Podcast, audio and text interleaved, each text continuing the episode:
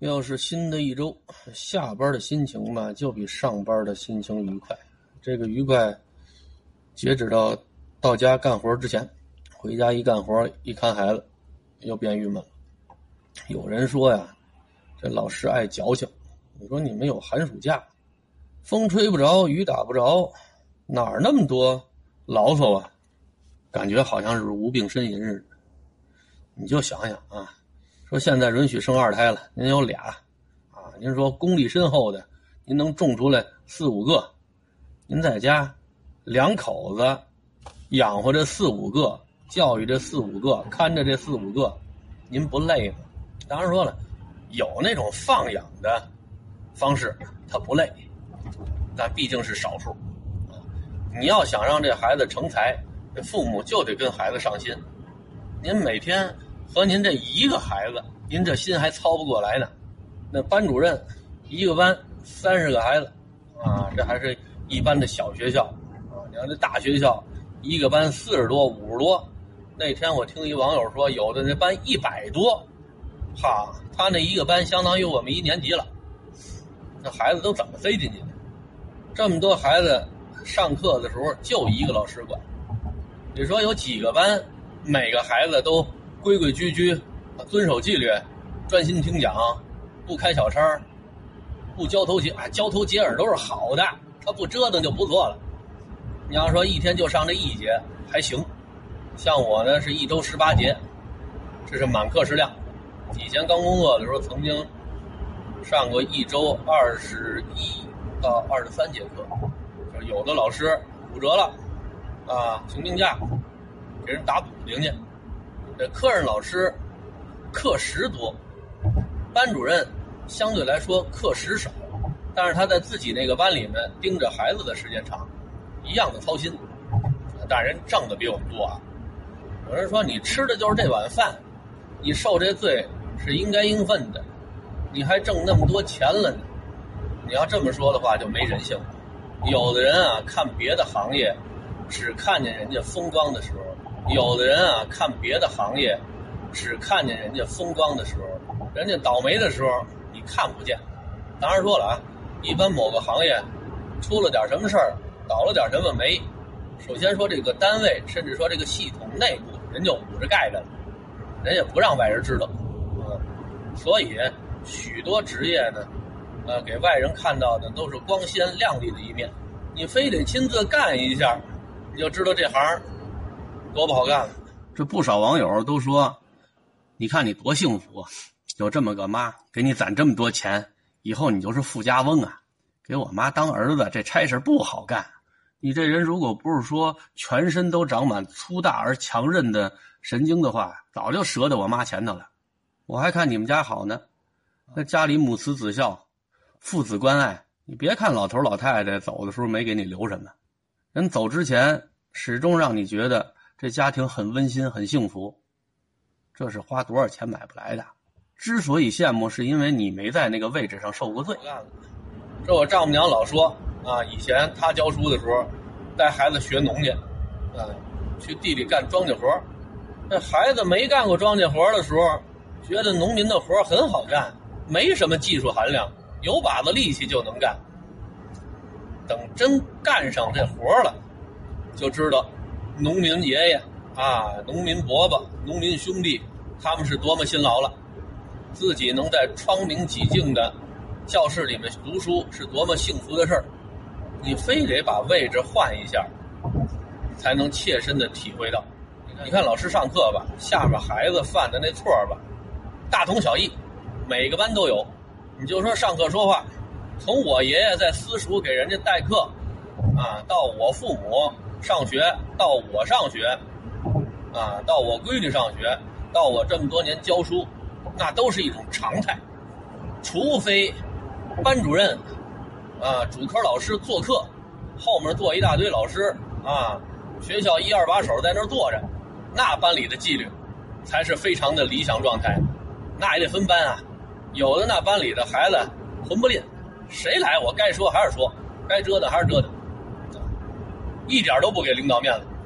你看我今天上课的时候，啊，四年级有一个做最后的，也不知道是他上课听兴奋了，还是脑子里想起什么有意思的事儿，就非要和隔壁这组最后一个聊天人家也不理他，他还必须得跟人家说，啊，人家都把脸扭过去了，他那还说呢。我用眼神示意了他几次，人根本就不接招，也可能因为我这眼睛小，啊，这孩子坐的比较靠后，人家没接收到信息，弄得我到最后也没辙了。我说你闭嘴，闭嘴，闭嘴！我连着说了三遍闭嘴，这孩子无动于衷啊，直到他把嘴里的这句特别长的话说完了，说痛快了，这时候才把嘴闭上，向我报以歉意的微笑。行了，我说完了，您可以讲了。这要是年轻的小老师，特别生气，你太不拿我这老师当回事了。作为老教师呢，孩子的一些行为，咱可以理解。这有的时候，孩子内心里的一些独白啊，一些话，他必须要说出来啊，否则就跟大便干燥似的，能给他憋死。所以我能怎么办啊？等着呗。啊，批评两句，拿着课本走到他旁边啊，站在他旁边讲课，这样能镇住他一会儿。有的老师这时候呢就把这孩子叫着站起来。你要那么站的话吧，这班里净站着呢，那不行。你得循序渐进，不能一上来就罚他站着。老师这腿脚钱便宜，先让老师罚站吧，啊。老师在他旁边站一会儿，多少管点用就行。一会儿我从他旁边走开之后，他能保证五六分钟安静，哪怕他在下面看会儿课外书呢，啊，写会儿作业呢，不影响周围同学就行。等再折腾，哎，那您站起来待会儿吧。这得一步一步的啊，不能一说话就让站着。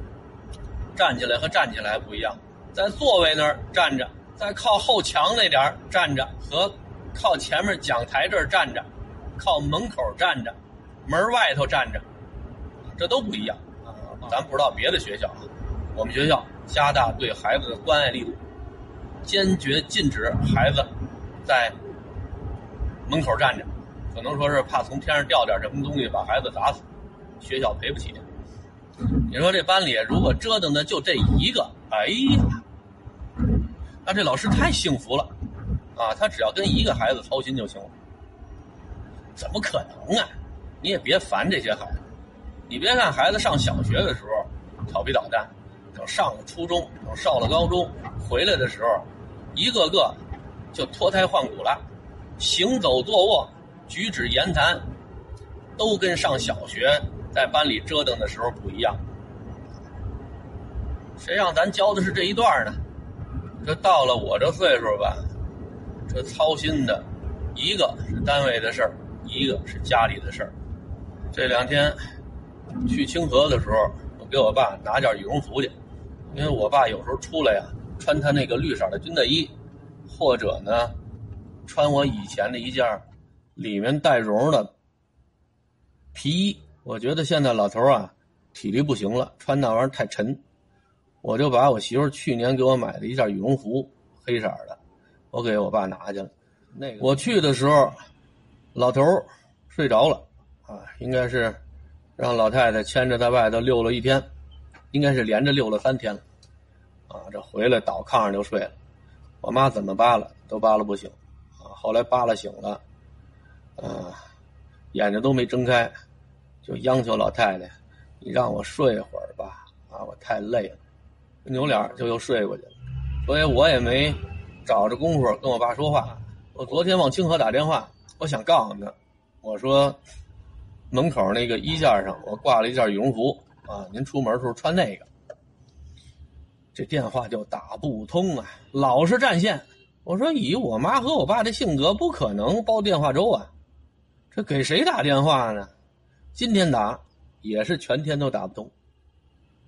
后来我琢磨过味儿来了，我妈一回来，啊，她一犯疯病，就那些破烂啊，满世界堆，啊，门口的那个桌子上要堆满喽，床头柜上堆满喽，啊，原来有的东西糊涂的哪儿都是，我那是无绳电话，是戳在那个座上的，肯定把我那无声电话给扒拉到一边去了。这电话还有什么用啊？那不就成摆设了吗？